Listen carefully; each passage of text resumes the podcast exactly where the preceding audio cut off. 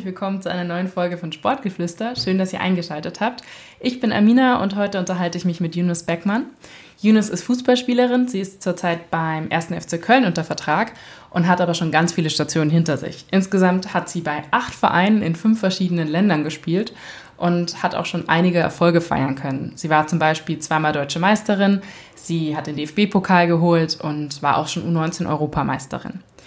Ich spreche mit ihr darüber, wie sie denn zum Fußball kam, wie sich der Frauenfußball in Deutschland entwickelt hat, was ihre persönlich größten Erfolge waren und wie sie auch mit Rückschlägen wie zum Beispiel dem kürzlich erst erfolgten Abstieg ihrer Mannschaft umgeht. Ich wünsche euch ganz viel Spaß mit dieser Folge.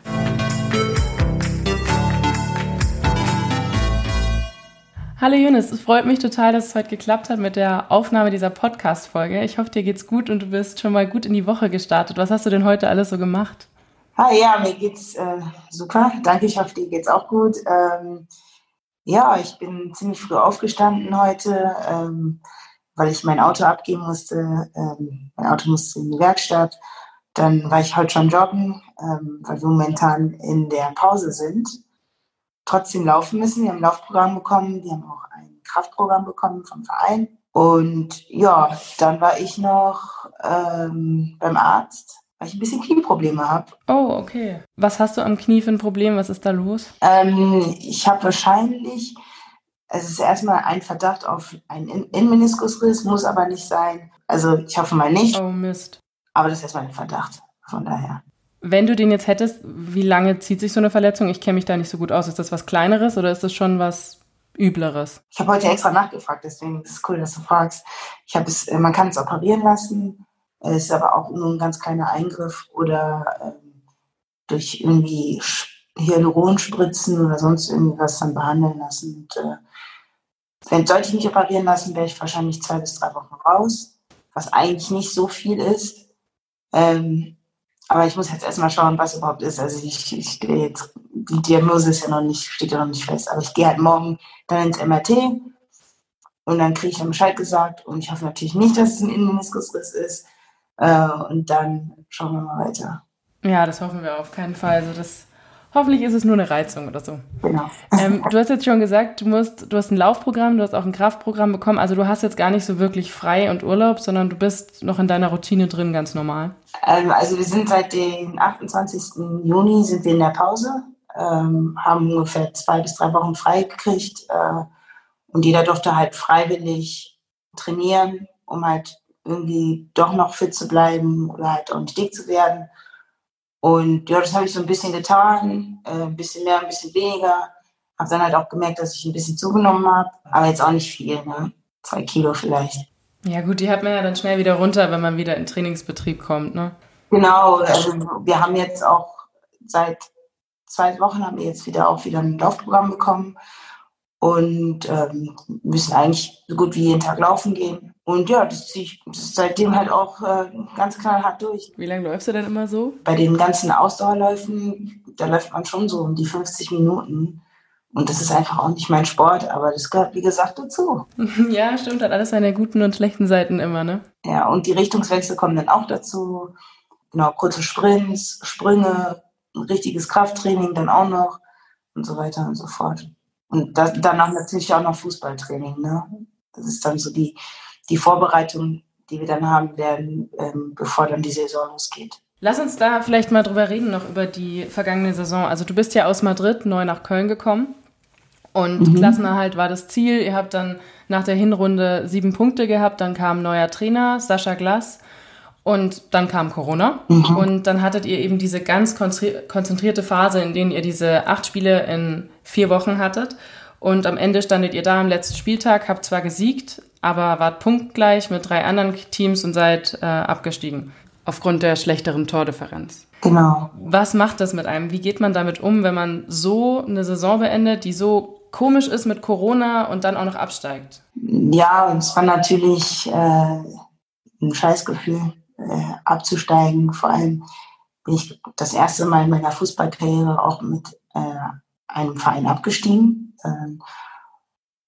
Und ja, die ersten paar Tage waren natürlich übel, ähm, war kaum ansprechbar und äh, die, die Saison war halt wirklich auch ein Rollercoaster. Ähm, wir sind, wie gesagt, mit sieben Punkten in die Rückrunde gestartet mit einem neuen Trainerteam. Das Trainerteam ist super. Man sieht halt auch, dass, dass äh, die Trainer halt auch wirklich wollten und dann kam halt Corona und dann war man halt wieder in der Pause und dann ist man gar nicht mehr so wirklich im Spielrhythmus drin und äh, ja, und dann acht Spiele innerhalb von vier Wochen zu absolvieren, ist klar, das ist ja klar, dass die Verletzungsgefahr auch sehr hoch ist, dass dann in einem Spiel mal zwei, drei wichtige Spieler äh, ausfallen.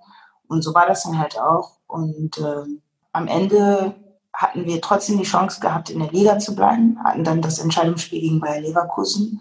Ja, da hatte, hat dann das bessere Team gewonnen, äh, welches Bayer Leverkusen war. Da haben uns irgendwie alle in die Hosen geschissen, auf gut Deutsch gesagt. Äh, standen wir uns eigentlich selber so ein bisschen im Weg.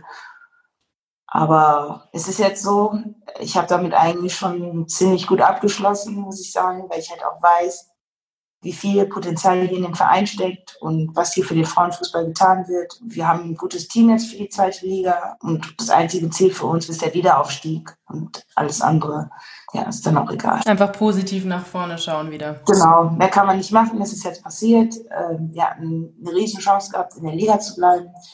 Wir haben leider die Chance verpasst und äh, jetzt müssen wir einfach wieder einen Schritt zurück machen und zwei Schritte nach vorne. Ja, man merkt, finde ich, auch noch dir an, dass es dir wirklich noch nahe geht. Und du hast ja jetzt auch schon gesagt, du, man konnte dich kaum ansprechen. Hast du dann für dich irgendwelche Strategien gehabt, wie du damit umgehst? Also, wie hast du das jetzt geschafft, dass du dich aus diesem Tief wieder hocharbeitest? Ich habe viel geweint.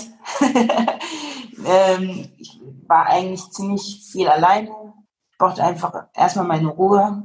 Irgendwann kam dann auch mein bester Freund äh, mich besuchen, was dann auch geholfen hat, weil ähm, wenn wir zusammen eigentlich unterwegs sind, ist eigentlich immer nur Spaß angesagt. Und ja, irgendwann war man dann wieder mit der Familie zusammen und mit Freunden und dann ging es eigentlich immer weiter bergauf. Und ja, sometimes you just gotta suck it up and just continue and, you know, ich meine, es ist, es ist zwar eine Leidenschaft, es ist Frauen, Frauenfußball und es macht auch total viel Spaß, aber es ist nicht das Ende der Welt und so sollte man auch an die Sache dann rangehen. Also die Türen werden jetzt nicht für mich zu sein, nur weil man abgestiegen ist. Ähm, ganz im Gegenteil, ähm, ich habe das Vertrauen vom Verein, ich habe die Wertschätzung vom Verein und das war mir halt auch wichtig und deswegen habe ich halt auch nochmal für zwei Jahre unterschrieben. Und ja. Ja, ist doch eine gute Einstellung. Du hast jetzt schon gesagt, Frauenfußball ist deine Leidenschaft. Also offensichtlich, du bist ja auch schon hoch äh, dekoriert. Du hast richtig viele Erfolge gefeiert. Wie bist du denn zu dieser Leidenschaft gekommen? Kannst du dich noch so an den Moment erinnern,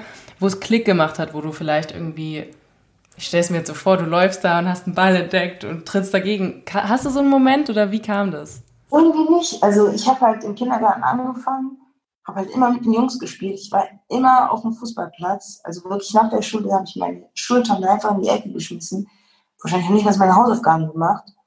Und bin dann einfach wirklich auf dem Spielplatz und habe dann den ganzen Tag ähm, gezockt, bis meine Mutter echt kommen musste und mich da runterholen musste, weil ich noch nichts gegessen hatte oder halt auch noch nicht meine Hausaufgaben gemacht hatte. Und äh, so wirklich einen Moment hatte ich nicht wirklich ich, hab, wollte halt immer die erste Frau sein, die bei den Männern in der, in der Bundesliga spielen. Ne? Das ist natürlich der Traum schlechthin. Ein Traum gewesen als kleines Kind, aber eher unrealistisch, ne? aus körperlichen Gründen, dann natürlich auch physischen Gründen. Ne? Aber ja, also so, so ein Moment, also einen Moment kann ich mich nicht wirklich daran erinnern. Ich wollte einfach immer weiter zocken. Und es ist halt auch total übel gewesen, weil man hat immer, ich habe halt bis zu meinem 16. Lebensjahr noch mit Jungs gespielt. Und ähm, so ging es dann halt immer weiter für mich. Und dann irgendwann war ich halt bei den Damen in der Bundesliga. Und Gott sei Dank war ich halt auch immer gesund. Also ich hatte nicht viele Verletzungen in meiner Fußballkarriere. Mhm. Voll gut. Das war natürlich auch wichtig, genau. Aber ja, wie gesagt, so einen Moment hatte ich eigentlich nicht. ja, das passt ja auch. Da war halt einfach deine Leidenschaft von, von Anfang an da für den Fußball. Wie bist du denn dann in den äh, Vereinsfußball gekommen? Der Trainer von einem, der bei mir auch im Kindergarten war, wollte halt eine Jungmannschaft gründen. Ah, okay. Und hatte mich halt im Kindergarten gesehen, weil ich halt wirklich jeden Tag Fußball gespielt habe. Und meinte halt so, hey, das Mädchen brauche ich im Team. Und er hätte so, nein, sie ist ein Mädchen. Geht nicht. Vor allem nicht in der Jungmannschaft. Aber damals gab es halt auch nicht viele Mädchenmannschaften. Ja, und irgendwann hat er meine Eltern dann überzeugen können und äh, die sind dann halt, äh, haben sich das dann halt mal angeschaut und meine Mutter erzählt bis heute noch, dass das erste Training, weil meine Mutter wusste halt auch, ich hatte keine Fußballklamotten, keine Fußballschuhe, ich hatte kein Trikot, keine Shorts. Dann hatte ich wirklich Laufschuhe an, also Turnschuhe, eine Jeanshose, also Jeans-Shorts. In der Jeans, wow.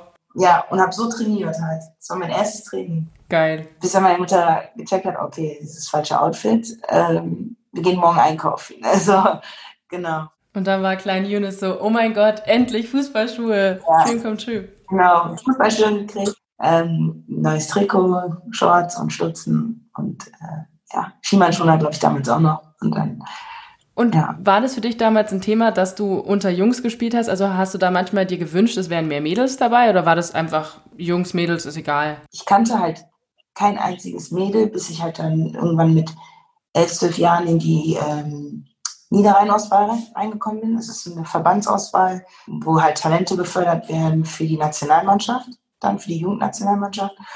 Und vorher dachte ich halt wirklich immer, ich wäre das einzige Mädchen, was Fußball spielen kann, weil ich wirklich kein einziges Mädchen kannte.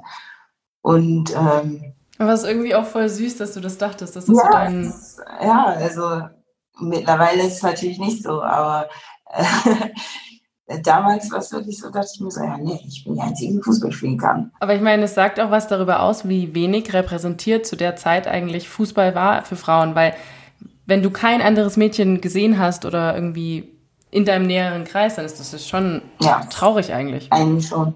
Also zu, dem, zu der Zeit, das war 1998, zu dem Zeitpunkt, dachte ich wirklich immer, ich wäre die Einzige, halt auch im Kindergarten, weil ich auch immer das einzige Mädchen, die Fußball gespielt hat. Ne? Und glaubst du, das ist auch nochmal schwerer, wenn man einen Migrationshintergrund hat? Also wenn man aus Eltern hat, die zum Beispiel aus einem Land sind, wo es noch mehr als in Deutschland sowieso schon vielleicht verpönt ist, dass Mädels Fußball spielen. Ist es dann nochmal ein Grund, dass es schwieriger wird? Oder glaubst du, wenn man einfach die Leidenschaft hat, dann findet man auch seinen Weg da rein? Ähm, ich glaube, es ist eher schwieriger, die Eltern davon zu überzeugen als Mädchen, ähm, denen zu sagen, hey, ich würde gerne in einer jungen Mannschaft spielen. Oder auch generell einfach zu sagen, hey, ich würde gerne mal mit, mit dem Fußball anfangen. Also aus kulturellen Gründen einfach, weil der Fußball in vielen äh, Ländern immer noch als Männersport angesehen wird, was ja überhaupt nicht mehr der Fall ist, ähm, kann ich mir schon vorstellen, weil ich wirklich sehr, sehr viele Mädels kenne, die mir auch schreiben, hey, ich würde gern Fußball spielen, aber meine Eltern sagen mir, ähm, ja, das ist nicht gut für Frauen, aus irgendwelchen, also irgendwelche körperlichen Gründe, ist nicht gut für die Frau, mhm. was halt überhaupt nicht stimmt. Und das ist für jede Sportart natürlich, ne? Und oder ist denen zu aggressiv oder sonst irgendwie was. Ne? Aber glaubst du, dass du vielleicht auch so deine Zweikampfstärke im Eins gegen Eins, dass du das auch gewonnen hast, dadurch, dass du immer gegen Jungs spielen musstest und dass du dich auch durchsetzen musstest, dass du überhaupt Fußball spielen darfst? Total. Also das unterschreibe ich äh, völlig, dass ich die, die Aggressivität auch, ähm, ja, dieses körperbetonte Spiel, äh, Stil auch wirklich bei den Jungs damals gelernt habe. Das ist ja dann Vorteil eigentlich. Natürlich, also ich, ich würde jedem empfehlen, der irgendwie die Möglichkeit hat, noch bei den Jungs zu trainieren, weil mittlerweile ist es so, dass es sehr viele Mädchenmannschaften gibt, was natürlich sehr gut ist. Also ich würde es wirklich jedem weiterempfehlen, um einfach auch an sich irgendwie nochmal ja, arbeiten zu können. Ne? Sich zu verbessern und nochmal neue Faktoren damit reinzuziehen. Spielst du manchmal noch mit Jungs oder mit Männern? Ja, also äh, im Urlaub oft. Ähm, im Urlaub in Ghana war ich ja jetzt auch zuletzt im Dezember. Äh, da habe ich oft mit äh, Männern gespielt. Das ist zwar ein bisschen gefährlich, weil die echt krass reingehen manchmal. Und auch äh, in der Vorbereitung spielen wir auch oft gegen Jugendmannschaften. Mit dem Ziel halt einfach schneller zu reagieren. Und äh, dieses körperbetonte Spiel ist halt auch anders. Äh, was die Taktik angeht, muss ich sagen, äh, weil wir halt auch gegen Jugendmannschaften spielen, äh, haben wir halt total unsere Vorteile. Ne? Ähm, ja, klar. Unser Passspiel ist auch besser, finde ich zumindest und äh, technisch gesehen auch.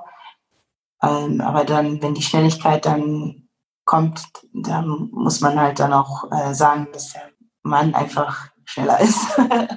ja, aber nicht alle. Es gibt auch manche, wo Frauen schneller sind. Ja, natürlich. Jetzt hast du vorhin auch schon gesagt, es gibt viele Vorurteile und auch viele Leute, die sagen, Frauen sollen kein Fußball spielen. Hast du denn für dich so ich sag mal, ein Ranking der dümmsten Sprüche, die du schon gehört hast? Ja, das ist einfach, der Frauenfußball nicht attraktiv äh, anzusehen ist. Ne? Aber das sind halt immer welche, die vielleicht einmal irgendwo im Dorf sich irgendein Spiel angeschaut haben oder eine Frauen-WM von 1900, keine Ahnung was, die halt dann immer noch diesen Gedanken haben, okay, der Frauenfußball ist total langsam, der Frauenfußball ist überhaupt nicht attraktiv anzusehen. Dabei stimmt es gar nicht. Also der Frauenfußball hat sich extrem weiterentwickelt.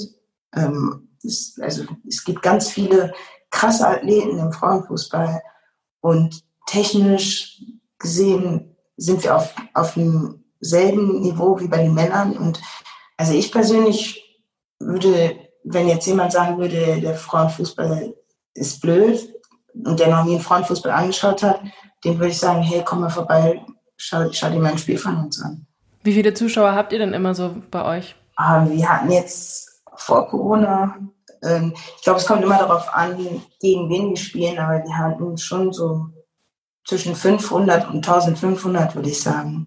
Okay, das ist ja stark, weil ich habe mir vorab so ein paar Zahlen angeguckt und du hast ja auch in den USA schon gespielt, also in Boston.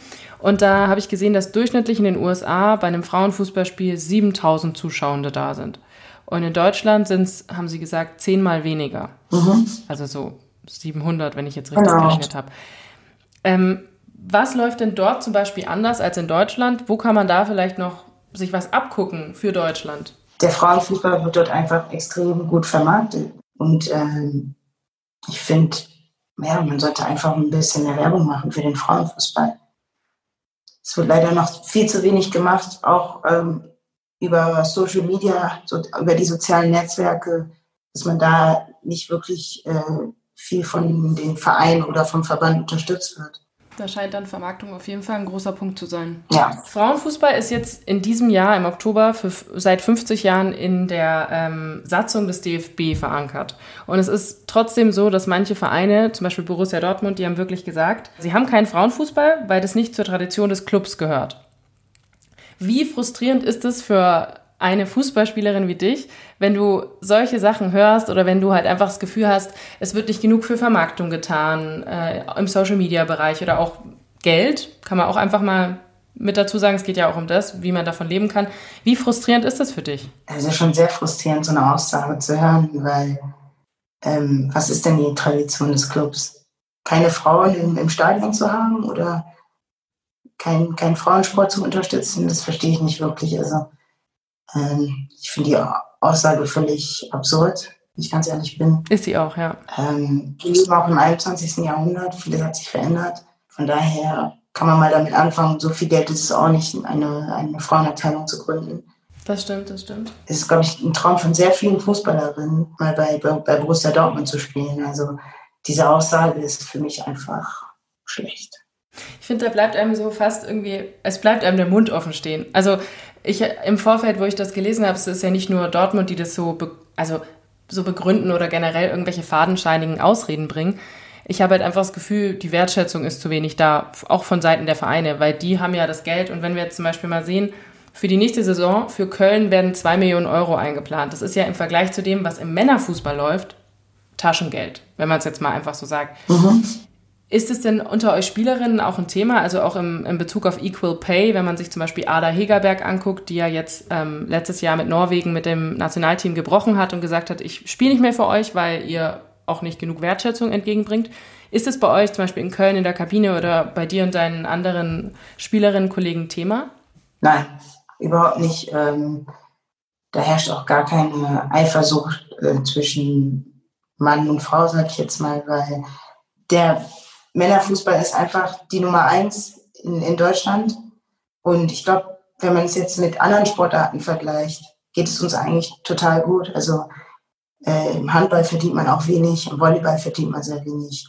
Von daher geht es uns eigentlich noch im Vergleich zu denen ganz gut. Und so sollte man es halt sehen. Man sollte halt eher zusehen, dass man mehr Zuschauer ins Stadion bekommt, dass man den Frauenfußball einfach mehr vermarktet, weil es wirklich ein attraktiver Sport ist und ähm, ich meine, wenn man, wenn ich mehr zu sehen bin im sozialen Netzwerk, wenn ich mehr zu sehen bin auf den Straßen, dann ähm, ist die Wahrscheinlichkeit, dass jemand ein Trikot von mir kaufen will, viel höher. Ist es so, dass sich generell dieser Vergleich zwischen Männer- und Frauenfußball, dass der dir einfach auch so zum Hals raushängt? Weil ich habe ihn jetzt schon auch eingebracht mit dem Geld zum Beispiel. Total. Es ist einfach Männer- und Frauenfußball, deswegen heißt es Männer- und Frauenfußball. Also, ähm, ja, es nervt. Braucht man nicht mehr viel zu sagen. Einfach Punkt. Ja, es ist einfach so, ja. Lass uns das Thema wechseln. Ich wollte dich nämlich noch was anderes fragen.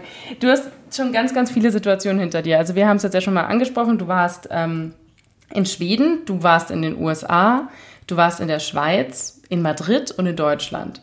Wo hat es dir bisher am besten gefallen?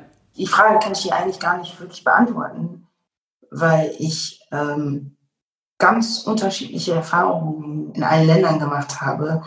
Äh, ich war ja auch bei Bayern München, äh, bin dort zweimal deutsche Meisterin geworden, ähm, bin in der Schweiz Torschützenkönigin geworden. Also ich habe viele Erfolge sammeln können hatte aber auch viele Tiefen. In, in, in Schweden zum Beispiel bin ich an meine Leistung angekommen. Es war trotzdem eine positive Erfahrung für mich, da ich erkennen konnte, dass es einfach nicht reicht. Also das Training, was ich mache, das einfach nicht reicht.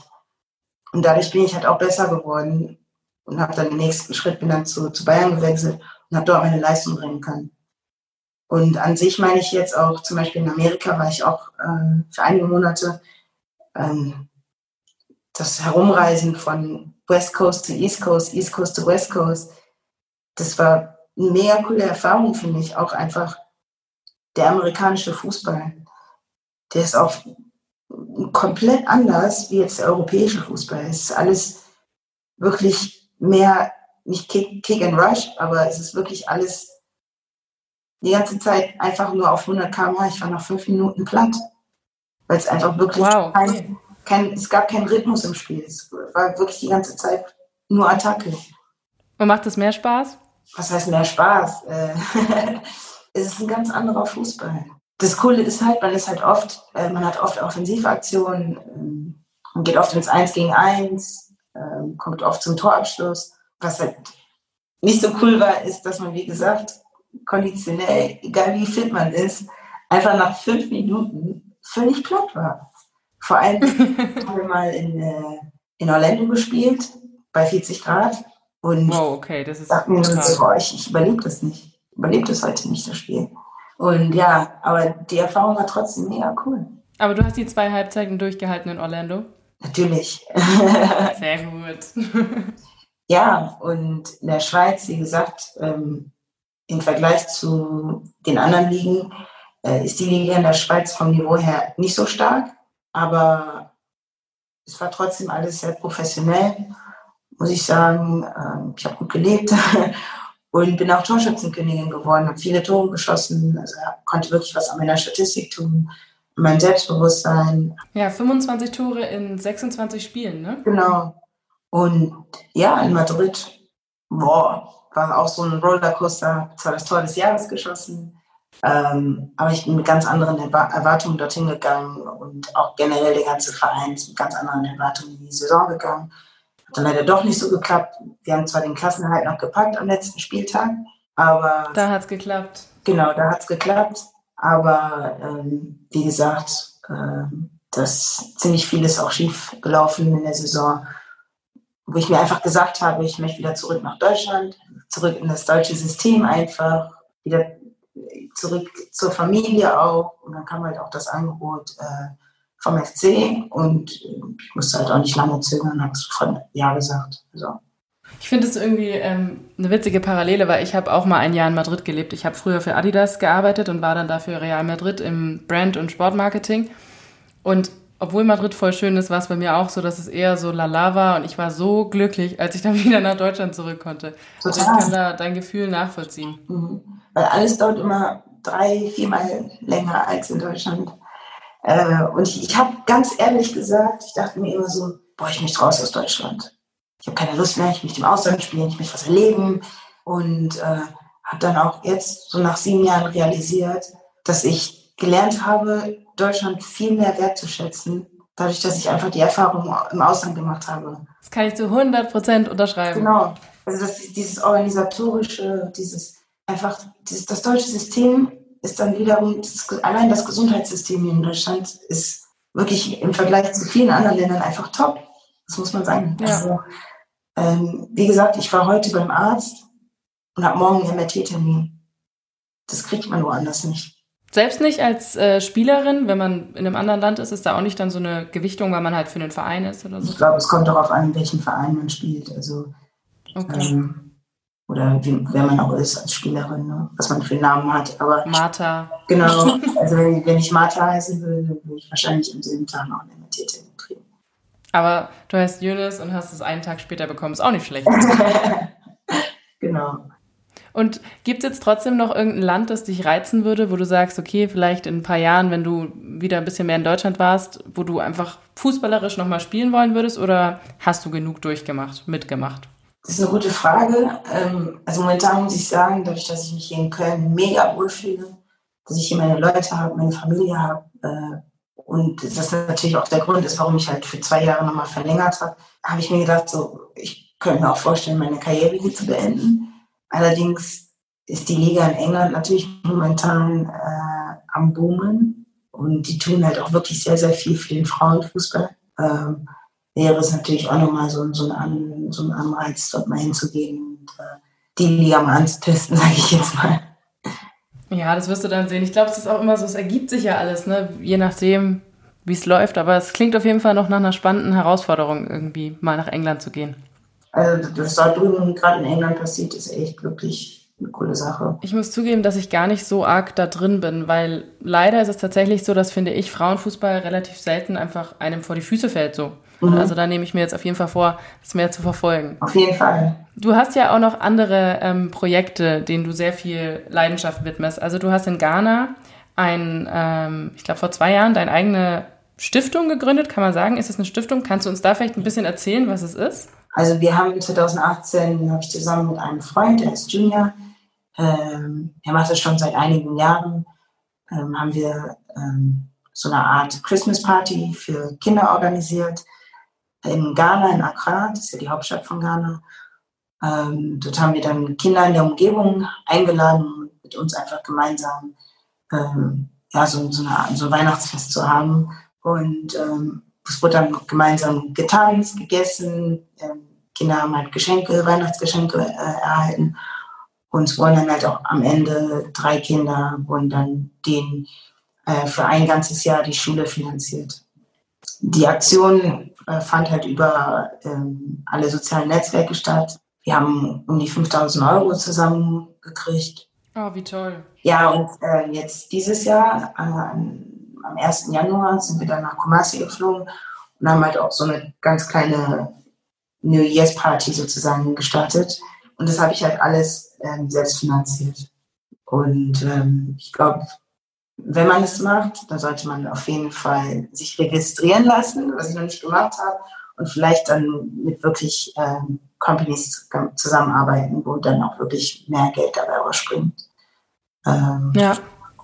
Aber ja, ähm, wie ist es denn generell? Du, du hast jetzt diese Aktion oder dieses Projekt, wo du dich engagierst und du hast ja auch noch für die UEFA das We Play Strong, wo du so ein bisschen Einblick gibst in dein Leben als Fußballerin. Siehst du dich selber auch so ein bisschen als Vorbild für, ich sag mal, schwarze Mädchen in, in Deutschland, wenn es ums Thema Fußball geht oder Mädchen generell?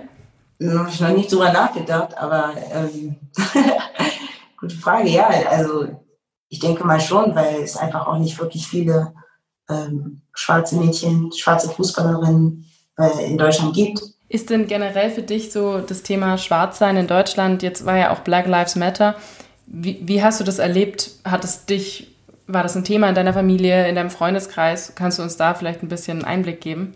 Ähm, es war natürlich ein Thema bei uns im Freundeskreis. Ich glaube, wir reden bis heute noch drüber. Ähm, es gibt total viele Ansichtsweisen. Im Großen und Ganzen sind die Aktionen, die momentan abgehen, mega geil dass Menschen jetzt aufstehen und endlich mal den Mund aufmachen. Allerdings ist nicht alles Rassismus. Also ist nicht alles rassistisch, sage ich jetzt mal so. Ne? Also vieles ist natürlich, also es gibt, ist, nee, ach, wie soll ich sagen, ich muss vorsichtig sein, was ich sage. Ähm, also ich habe sehr viele rassistische Erfahrungen gemacht, sage ich jetzt mal so. Schon wirklich sehr viel, auch in meiner Fußballkarriere auch. Und, äh, was denn zum Beispiel? Also was? Ich wurde schon als Neger bezeichnet ich wurde, äh, schon was mit, mit, mit irgendwelchen Schokobons, würde ich verglichen. Äh, wenn das Licht ausgeht, sieht man mich nicht mehr. Also solche Sachen halt. Ne? Also einfach so dieses, dieses Typische einfach. Ähm, oft ist es halt auch so, dass man viele einfach, ja, einfach nicht diese Gewissenheit haben, dass es überhaupt gerade rassistisch ist, was sie machen. Und darum ist es, finde ich, das Black Lives Matter super, weil es darum geht, die Menschen aufzuklären, was überhaupt das aus, aus, also in einem überhaupt auslösen kann. Ich, ich weiß genau, was du meinst. Das ist ja nicht immer alles böse gemeint. Also klar, wenn jemand das N-Wort sagt und oder dich böse anmacht, dann weiß man, wie der Hase läuft. Aber es gibt ja auch diese positiven Rassismus oder diese Mikroaggression. Aber ich sehe es genau wie du. Diese Black Lives Matter gibt halt irgendwie die Chance, da aufzuklären. Genau. Und ähm, wenn man jetzt nochmal auf ein Thema, ich werfe jetzt mal Colorism rein. Also ich definiere es nochmal.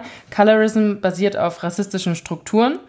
Und es ist dabei aber so, dass die Schattierung bzw. die Farbe der Haut entweder dazu führt, dass man eben bevorzugt wird oder eben, dass man benachteiligt und diskriminiert wird. Und wenn man es mal so grob sagt, umso heller die Haut, umso mehr wird man bevorzugt, umso dunkler, umso schwieriger ist es für einen. Mhm. Ist es was, worüber du dir schon Gedanken gemacht hast? Colorism war für mich eigentlich nie, nie wirklich so ein Thema gewesen, wenn ich ganz ehrlich bin. Ähm, außer, dass halt früher eigentlich so der Hauttyp Lightskin, sag ich jetzt mal, äh, für viele Menschen einfach so die schöne Hautfarbe war. Und ähm, also meine Hautfarbe, ich bin ja sehr dunkelhäutig, Darkskin sagt man ja dazu, ähm, war immer so ein bisschen hässlich. Also früher, jetzt so, also als Kind halt in meiner, in meiner Jugendzeit.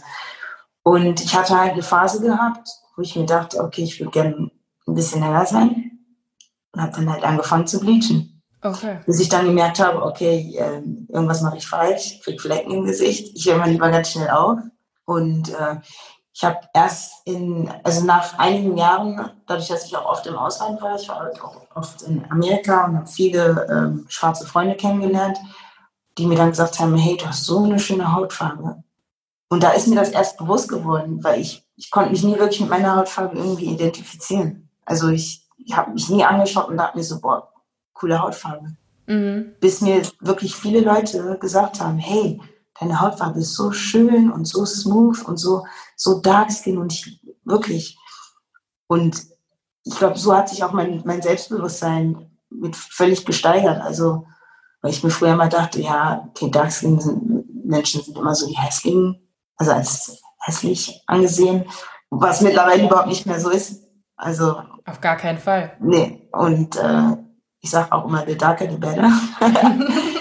Aber ähm, ja, das hat, mich auf jeden, das hat mir auf jeden Fall geholfen in meiner Entwicklung.